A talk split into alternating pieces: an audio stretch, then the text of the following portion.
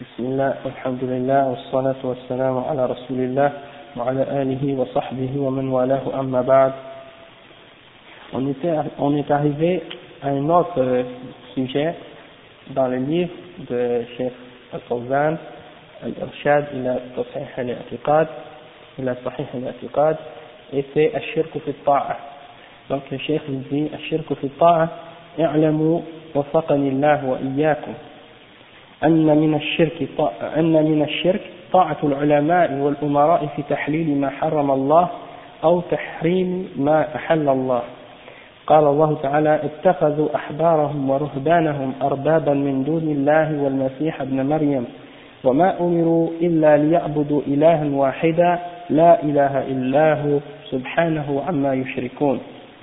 وفي الحديث الصحيح أن النبي صلى الله عليه وسلم تلا هذه الآية عن عدي بن, ابن, حاتم الطائي فقال يا رسول الله لسنا نعبدهم. قال أليس يحلون لكم ما حرم الله فتحلونه ويحرمون ما أحل الله فتحرمونه؟ قال بلى. قال النبي صلى الله عليه وسلم تلك عبادتهم. رواه الترمذي وغيره. Donc le chef il commence à expliquer le sujet. Le shirk dans l'obéissance. Et qu'est-ce qu'il veut dire dans le shirk dans l'obéissance? Eh bien, il dit, sachez que Allah nous donne à nous, à, à, à, que Allah donne euh, à moi et à vous le succès. Et c'est que le shirk, le shirk, c'est pas, il parle du shirk dans l'obéissance des savants et dans l'obéissance des, des, des dirigeants. Alors, c'est-à-dire, quand tu obéis aux savants et aux dirigeants, dans, dans, en rendant halal ce que Allah a interdit, en rendant halal ce qu'Allah a déterminé comme étant haram, ou en rendant haram ce que Allah a déterminé comme étant halal. Tu comprends? Donc, quand tu fais ça, Allah il a interdit quelque chose, mais pour, pour, euh, pour, au lieu de, de, suivre ça, tu suis les paroles d'un savant qui sont contraires à, à la parole d'Allah, ou tu suis les paroles d'un dirigeant ou d'une personne qui, qui dirige, et tu, tu acceptes son verdict ou son décret sur ce sujet-là, alors que tu sais que c'est contraire à la parole d'Allah, ça c'est une forme de shirk. Une forme d'association avec Allah Tu as associé cette personne-là avec Allah dans le, le, fait de rendre interdit ou permis. Parce que ça, c'est un des droits qui est uniquement pour Allah Personne n'a le droit de permettre ou d'interdire quelque chose excepté Allah et son messager. Et bien entendu, le messager, il interdit seulement ce qu'Allah a interdit, et il ordonne, et il permet uniquement ce qu'Allah a ordonné et permis. Donc, après, le chef, il explique, il dit, un, un, des versets dans le Coran qui parle de ce sujet-là et qui dit, yani, euh, à propos par exemple des, des chrétiens et des juifs, Allah dit Ils ont pris leurs leurs moines, leurs euh, leur, euh, rabbins et leurs moines comme des seigneurs en dehors d'Allah, ainsi que le, euh, Jésus fils de Marie. Pourtant, il n'était ordonné que d'adorer Allah seul. La ilaha illahu, rien ne mérite l'adoration à part lui, subhanahu amma yushrikun, qu'il soit purifié de ce que les mushrikins lui donnent comme associé. Donc, euh, le, le, prophète sallallahu alayhi wa sallam récitait ce, récitait ce verset qui est dans Surah Tawbah. Alors, lorsqu'il récitait ce verset, un des sahaba est, euh, est passé près de lui. Et ce sahabi-là, il était chrétien avant. Alors quand il a entendu ce verset, ça l'a comme surpris. Il, a été surpris d'entendre ça parce que euh, il il croyait pas que qu'est-ce qu'il qu'est-ce que qu'est-ce que les chrétiens faisaient, c'était une adoration pour les moines et pour les rabbins par exemple. Alors ah, il s'appelait Adi ibn Hatim al-Ta'i. Alors lui qu'est-ce qu'il a dit? Ya Rasulallah, nous on les adore, on les adorait pas nos moines et nos rabbins. Pourquoi, tu, pourquoi Allah dit dans le Coran qu'on les a pris comme des seigneurs en dehors d'Allah? Parce que lui, il pensait que Allah euh, voulait dire que yani, les prennent des seigneurs en dehors d'Allah dans le sens qu'ils se prosternent à eux et qu'ils les adorent, ils prient à eux. Tu comprends?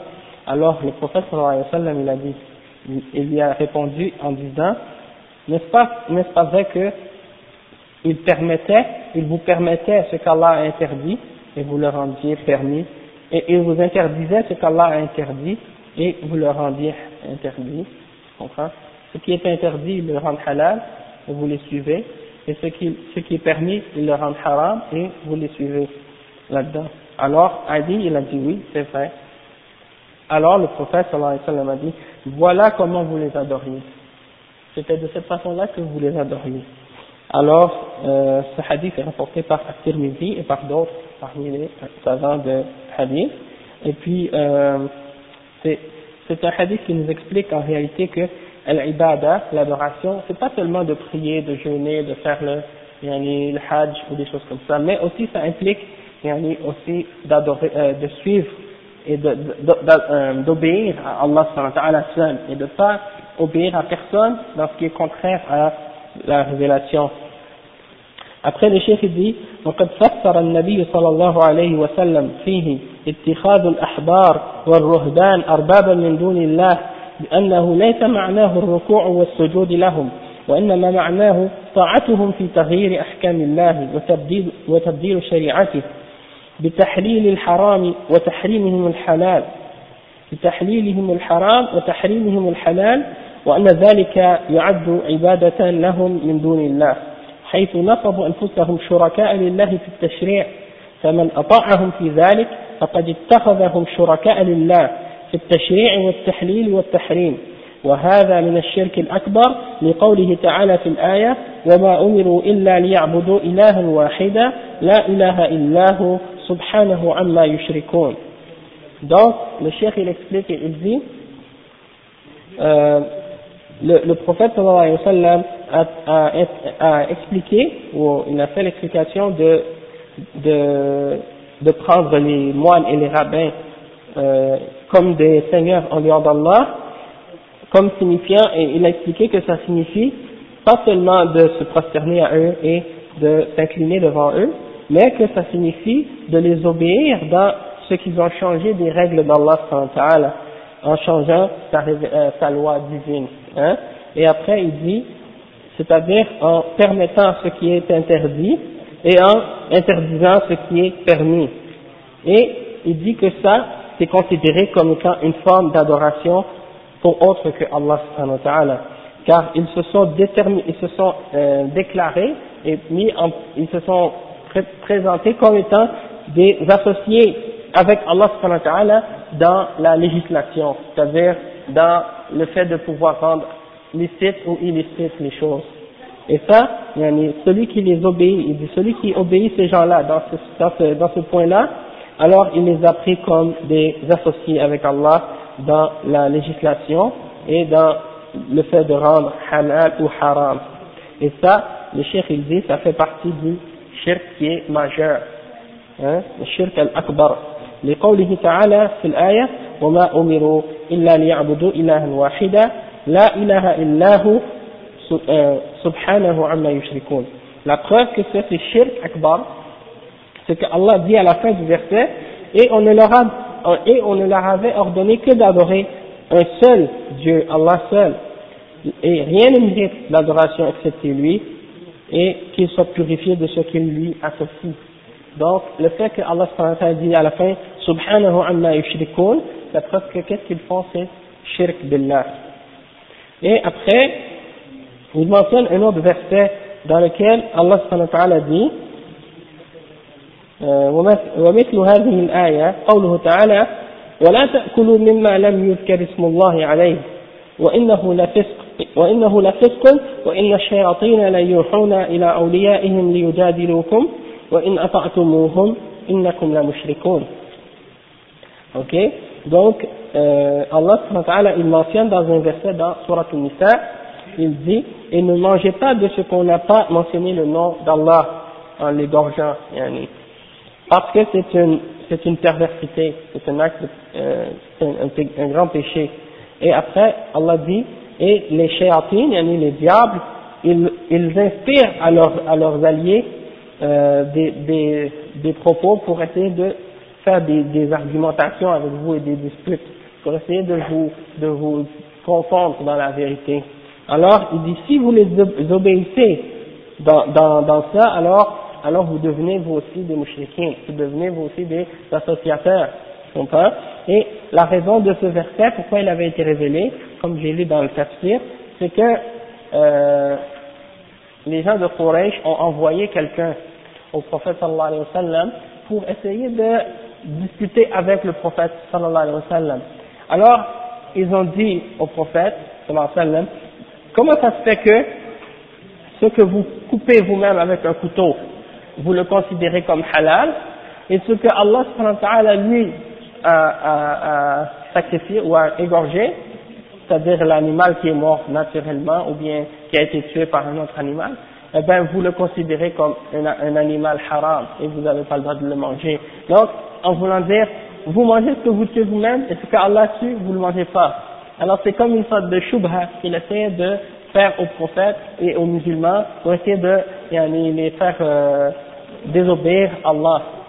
Alors, Allah il dit dans ce verset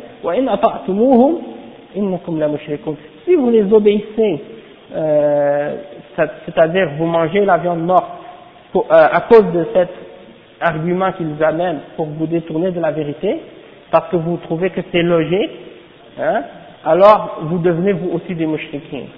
C'est-à-dire que c'est un, verset en, fait qui nous montre que euh, on doit toujours mettre l'obéissance d'Allah devant toute chose. Même si quelqu'un nous amène une, une, idée ou un argument qui peut nous sembler logique et raisonnable, mais si cette logique-là est contraire à la logique d'Allah et à la logique du prophète sallallahu alayhi wa dans le sens que elle contredit l'ordre d'Allah, alors dans ce cas-là, on doit la rejeter puis mettre l'obéissance d'Allah en premier.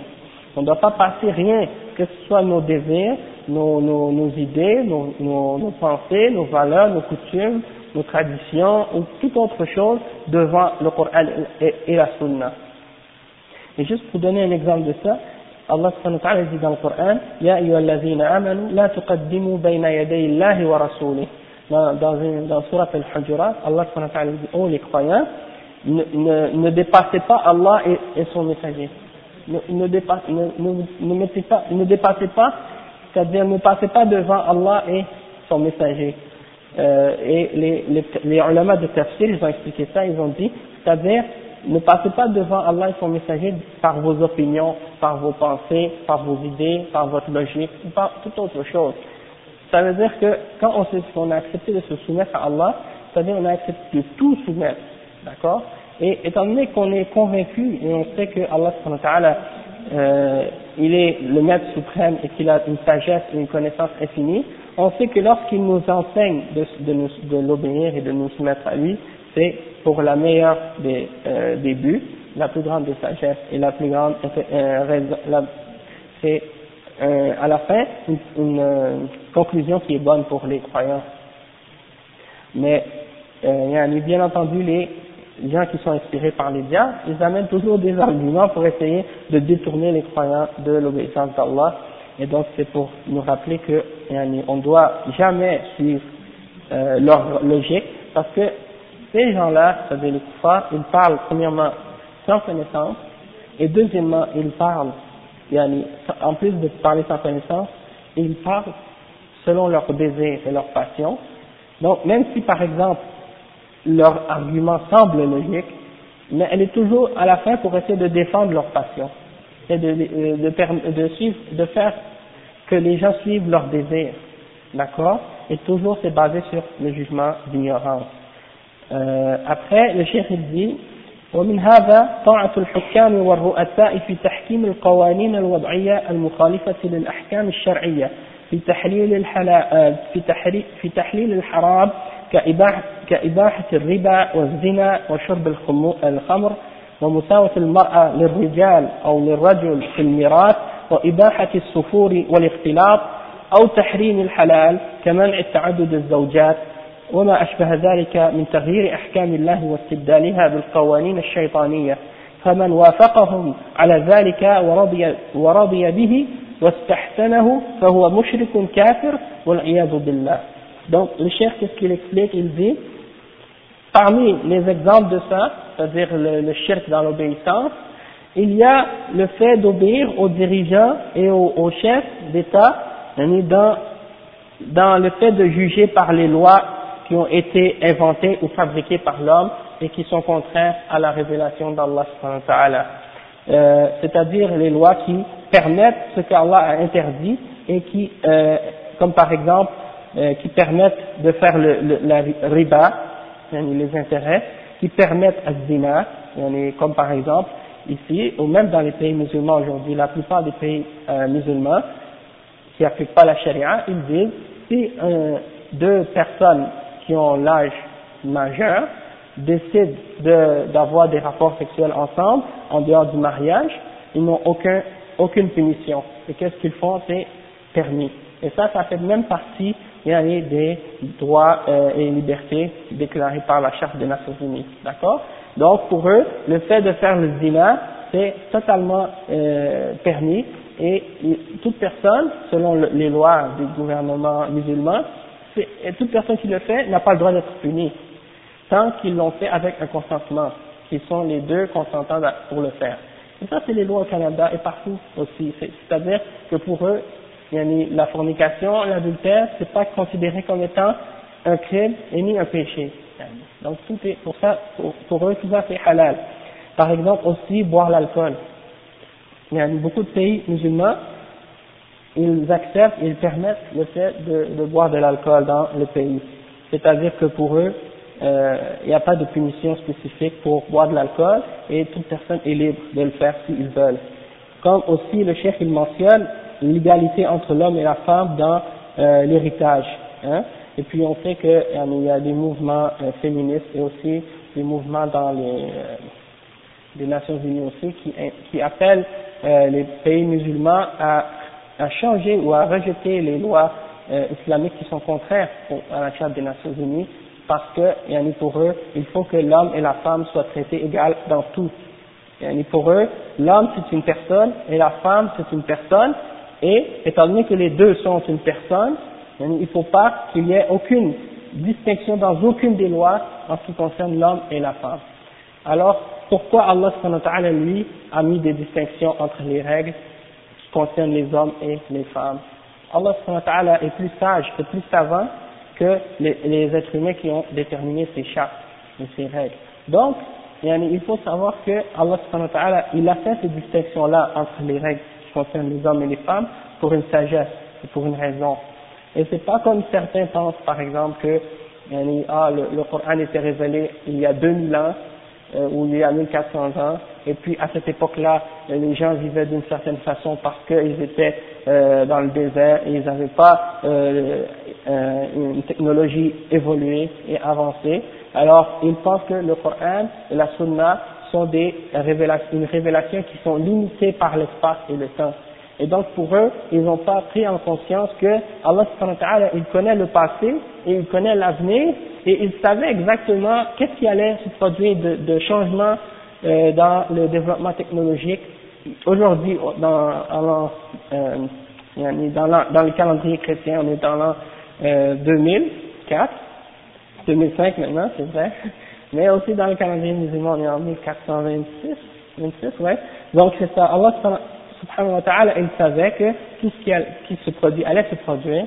Et même le prophète sallallahu alayhi wa sallam, dans plusieurs des hadiths, il nous a même averti de choses qui allaient se produire même et qui sont en train de se produire aujourd'hui et qui même des choses qui ne se sont pas encore produites mais qui vont se produire et dont il nous en a parlé. Donc ça veut dire que Allah il savait très bien qu'est-ce qui allait se produire aujourd'hui. Et les règles qu'il nous a révélées, ce pas des règles qui étaient limitées à l'époque du prophète Mohammed sallallahu alayhi wa sallam, ou l'époque où il n'y avait pas d'électricité, mais c'est des règles qu'il a révélées pour des, tout le temps jusqu'au jugement dernier.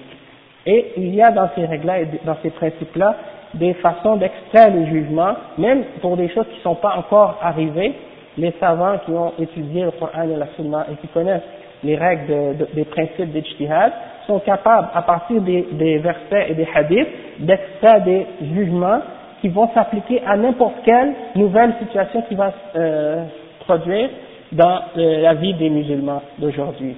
Et ça, c'est la même chose même pour les lois des kuffars, par exemple, les non-musulmans, ils ont, des, ils ont euh, un code, des codes, des lois et tout ça, et lorsqu'il y a une, une nouvelle euh, situation qui se produit, qu'est-ce qu'ils font pour, euh, qu'est-ce qu'ils font pour amener des nouvelles lois? Eh bien, ils se basent sur les lois qu'ils ont déjà, et ils essayent, en, en s'inspirant et en se basant sur, sur ces lois-là, de sortir une loi qui va être en accord avec le reste de leurs de leurs principes et de leurs fondements, et puis euh, ils, sortent ces, ces règles-là. Donc, si ça c'est possible pour le faire pour leur loi, alors pourquoi eux ils essaient de nier que ça soit possible pour nous les musulmans en nous basant sur le Coran et la Sunna?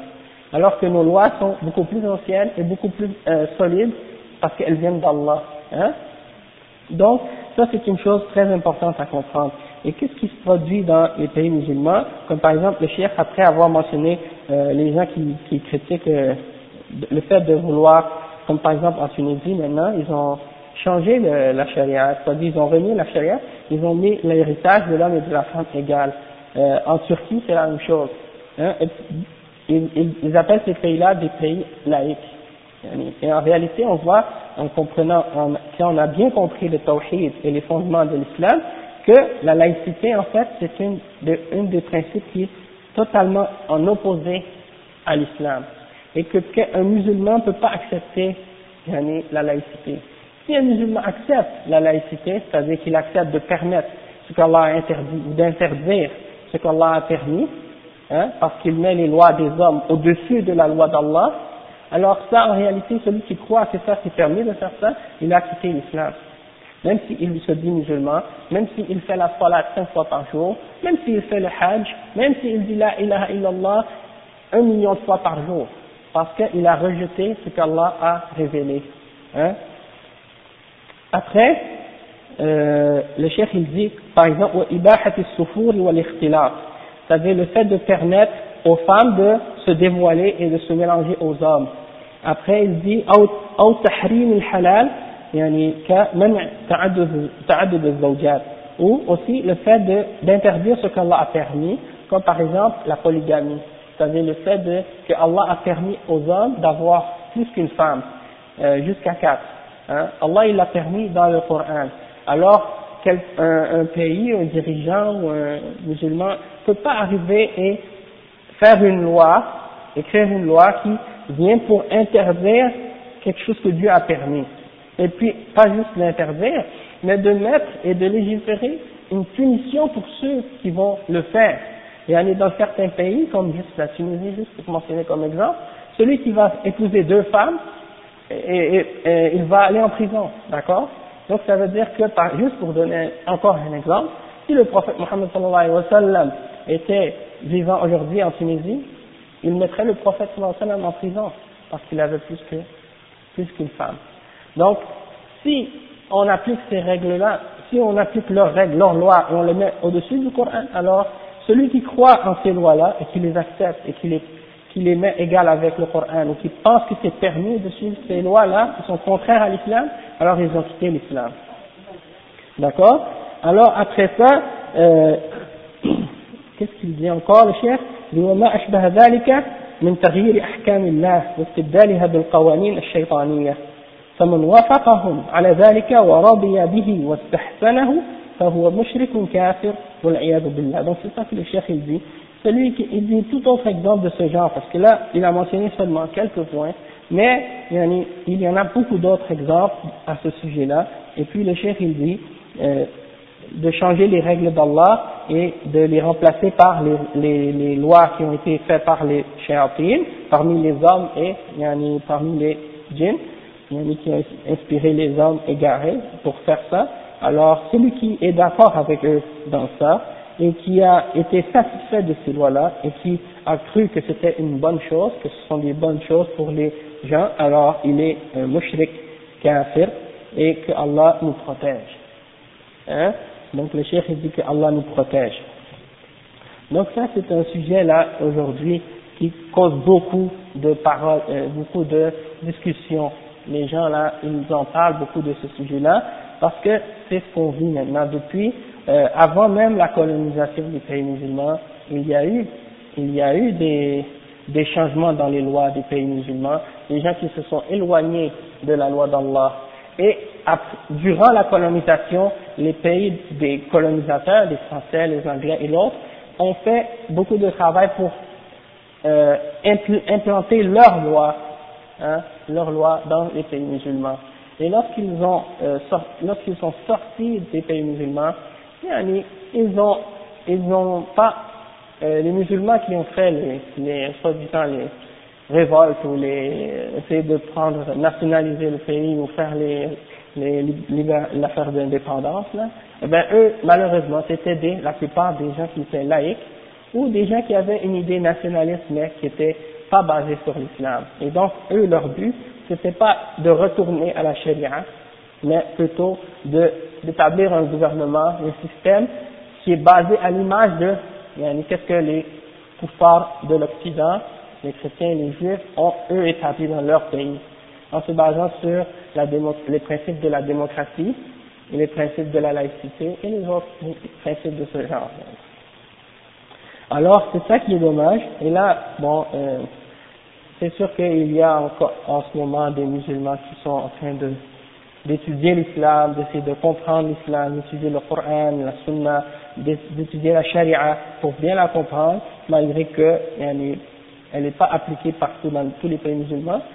Mais on travaille pour que, à l'avenir, même dans nos vies, même si nous on n'est pas, euh, même si le gouvernement ne l'applique pas, mais nous dans notre vie privée, on essaie toujours que ces lois-là soient appliquées dans nos vies et qu'elles régissent nos activités et nos, notre façon de vivre.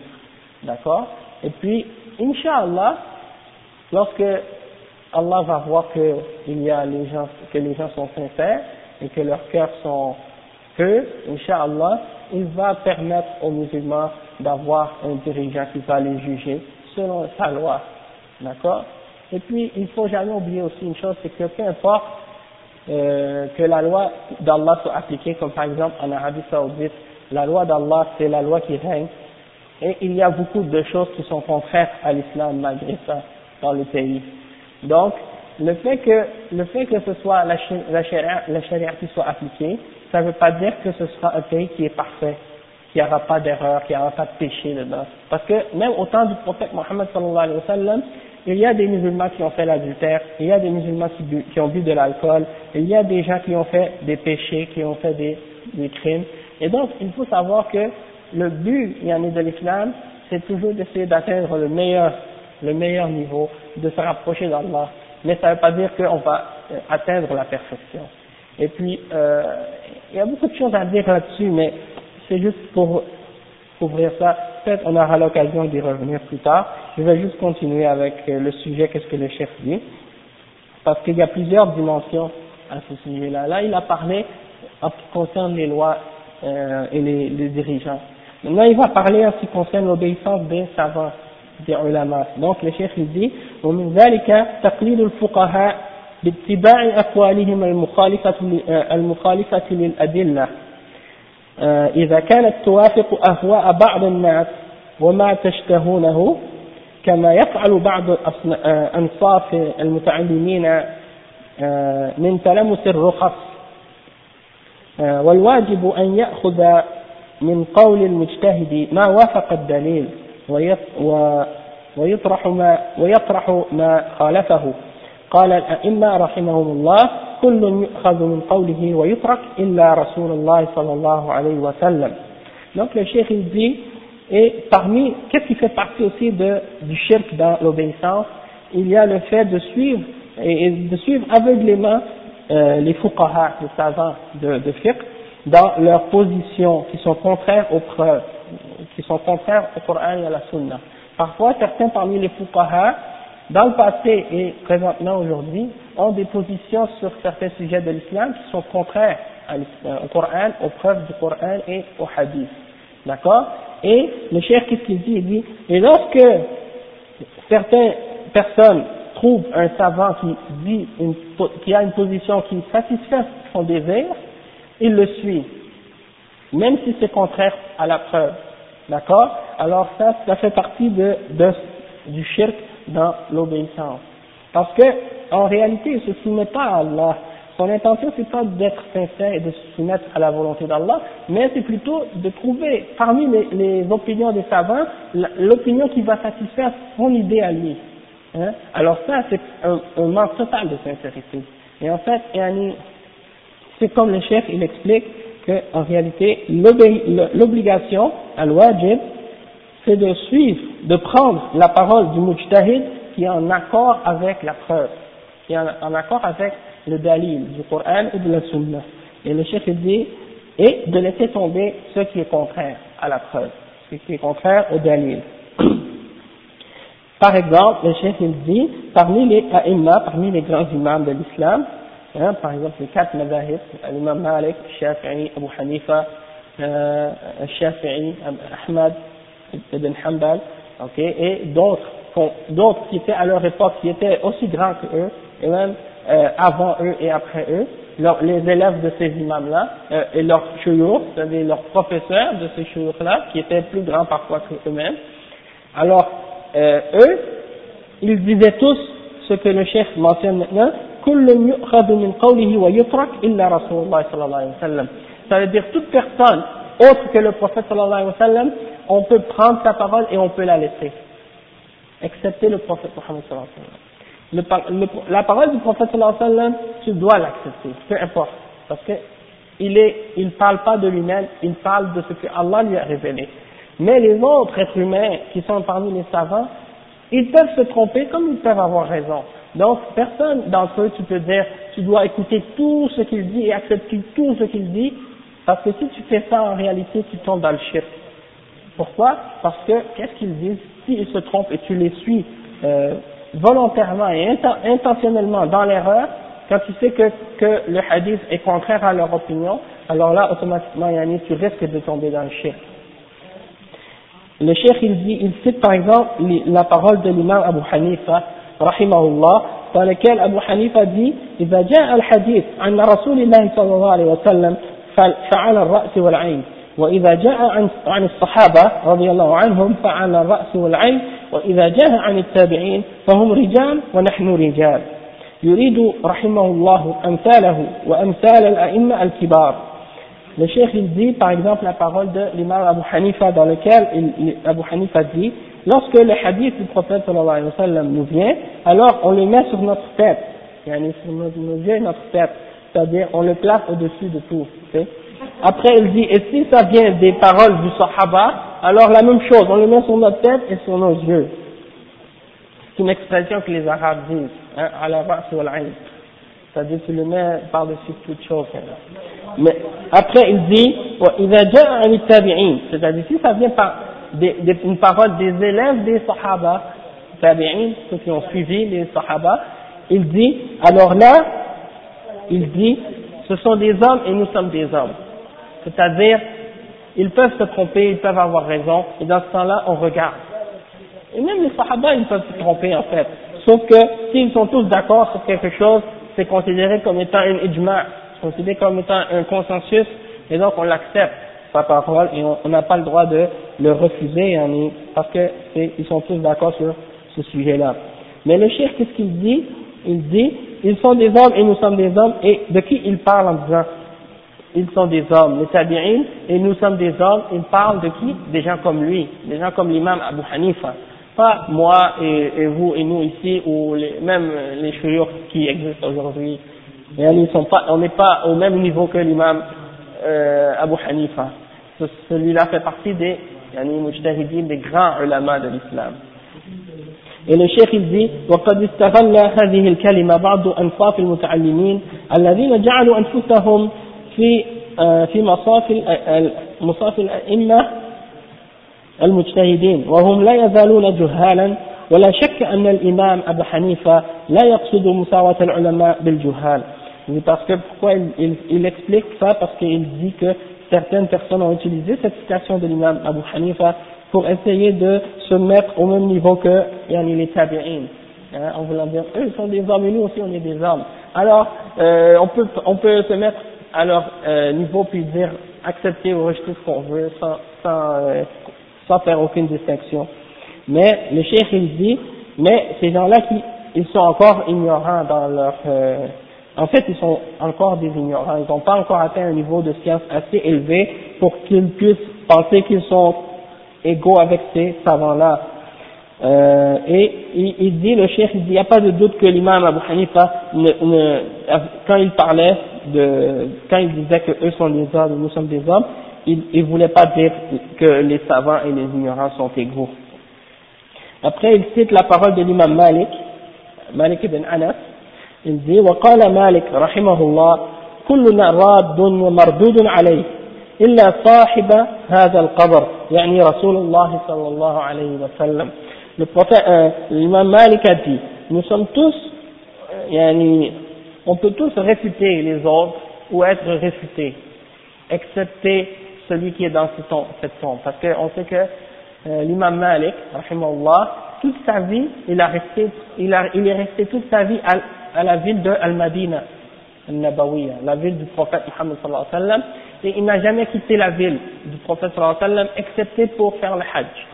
Alors, toute sa vie, il est resté à Al-Madina al-Munawwara. Alors, quand on l'appelle, souvent, on l'appelle Imam Dar al-Hijra, c'est-à-dire l'imam de la, maison du, du Hijra, c'est-à-dire là où le prophète sallallahu alayhi wa sallam avait émigré.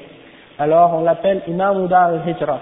Et pourquoi il dit on, on, peut tous être réfutés et réfuter les autres, excepté celui qui est dans ce tombeau, il parle de la tombe du prophète sallallahu alayhi wa sallam. Et donc, c'est seulement lui qu'on ne peut pas réfuter et c'est seulement lui qui peut réciter les autres. Après, il dit, euh, le chef, وقال الإمام الشافعي رحمه الله إذا صح الحديث فهو مذهبي الإمام أبو الشافعي il a dit quoi il a dit si le hadith est sahih si le hadith est authentique alors ça c'est ma position et, et, et beaucoup d'ulama ils ont dit comme, comme il mentionne même une autre des citations de l'imam al-Shafi'i, إذا خالف قولي قول رسول الله صلى الله عليه وسلم فاضربوا بقولي عرض الحائط. Si, si vous, vous voyez que ma parole est contraire à la parole du messager d'Allah sallallahu alayhi wa sallam, alors lancez ma parole sur le mur, c'est-à-dire laissez tomber ma parole et suivez le hadith du prophète Mohammed sallallahu alayhi wa sallam, parce que c'est ça mon madhab, c'est ça ma position. Parce qu'il est possible que, par exemple, un des imams, comme Abu Shafi'i ou d'autres, n'était pas au courant d'un hadith en particulier, sur un, un, sujet en particulier, et donc il est déterminé ou jugé, il a décrété selon une autre, une autre opinion, et s'il aurait su le hadith, il aurait, il aurait pris ce hadith-là comme preuve, et il l'aurait accepté pour, comme étant son madhab. Mais il n'a pas eu l'occasion peut-être de le, de le connaître, alors il a jugé autrement. C'est pour ça que l'imam dit, prenez pas ma parole et puis vous, laissez, vous rejetez la parole du prophète Muhammad sallallahu alayhi wa sallam.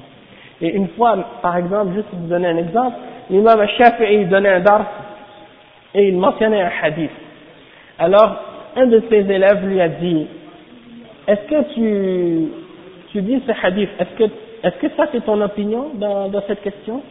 Est-ce que ce, hadith-là que tu mentionnes, est-ce que toi tu vas agir selon ce hadith-là, tu vas le prendre comme preuve? Et, et l'imam Shafi'i a dit, est-ce que tu m'as vu que je sors d'une église? En voulant dire, est-ce que tu m'as, est-ce que tu penses que je suis comme les juifs et les chrétiens, que je dis des choses que je fais, le, je mentionne quelque chose que je fais le contraire? En voulant dire que yani, il peut pas mentionner un hadith du prophète sallallahu alayhi wa sallam et, le laisser puis suivre une autre opinion que le celle du hadith. Et ça, ça montre l'attachement des sahaba et l'attachement des, yani, ulama après, qui sont venus après eux pour la sunna.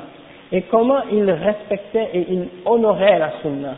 Et ça, c'est une chose qu'aujourd'hui, beaucoup de musulmans ont euh, négligé et nég dénigré Parce que, yani, ils croient que, ils croient que, yani, euh, on peut laisser tomber la sunna quand ça nous plaît. Quand ça nous plaît pas, on la suit. Quand ça nous plaît, on la suit. Quand ça nous plaît pas, on la laisse tomber. Et ça, en fait, c'est un manque total de respect pour le prophète Muhammad sallallahu alayhi wa sallam. Hein? Parce que son ordre, c'est comme l'ordre d'Allah. Allah subhanahu wa ta'ala dit dans le Coran, وَمَنْ أَطَعَ الرَّسُولِ فَقَدْ أَطَعَ اللَّهِ Hein? Man yuta rasul faqad ata Allah. Ça, c'est l'ayat dans le Coran. Celui qui a obéi au, au, au Rasoul, au messager, alors il a obéi à Allah. Parce que c'est Allah qui lui ordonne d'enseigner de, aux hommes. Et donc, on doit l'obéir. Et c'est comme ça que, yani, on voit que les ulama ont honoré et respecté et élevé la sunna du prophète sallallahu alayhi wa sallam. Et donc, si vous voulez savoir comment quelqu'un a le respect pour, la, pour le prophète sallallahu alayhi wa sallam, pour la sunna, regardez comment il agit envers la sunna. Comment il, a du respect pour la sunna. Juste pour vous citer un exemple, quelque chose qui est arrivé.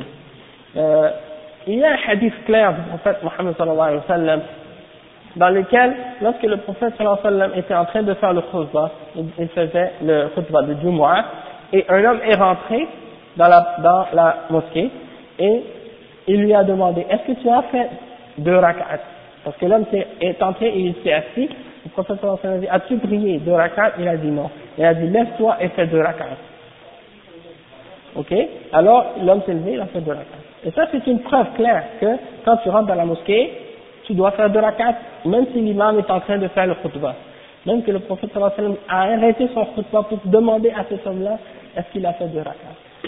Et il y a un autre hadith aussi dans lequel le prophète sallam dit, lorsque vous rentrez dans la mosquée et que l'imam fait le khutbah, alors faites deux rak'at rapides. Hein? Alors ça c'est un hadith clair là-dessus aussi. Quelqu'un peut pas venir par exemple et dire ah mais dans le madhab maliki c'est pas permis de faire deux rak'at parce que par exemple ils vont dire parce que le prophète sallallahu alayhi wa sallam a interdit de parler durant le khutbah et donc étant donné que le prophète sallallahu alayhi wa sallam a interdit de parler avec les gens dans le khutbah puis il a dit que ça c'est la roue ça c'est avoir euh, parlé et donc, euh, si tu fais ça, tu n'auras pas la récompense du, du. Donc, nous, on, on, a, on dit que c'est interdit de faire du rakat. Ok, ça, on dit, ça c'est un hadith qui interdit de parler en général. Et c'est un hadith, on va dire, c'est général. Et il y a l'autre hadith qui dit de faire deux rakats. Quand il y a deux hadiths qui semblent être en contradiction, les ulama, qu'est-ce qu'ils font? Ils essaient toujours de voir, est-ce qu'il y a une façon d'appliquer les deux hadiths sans qu'ils soient en contradiction l'un envers l'autre, et la façon dont ils font, c'est qu'ils voient que un, il est général, c'est un, un, un, jugement général, et l'autre, il est spécifique. Donc on va s'arrêter ici, Inch'Allah, puis on continuera après, Inch'Allah.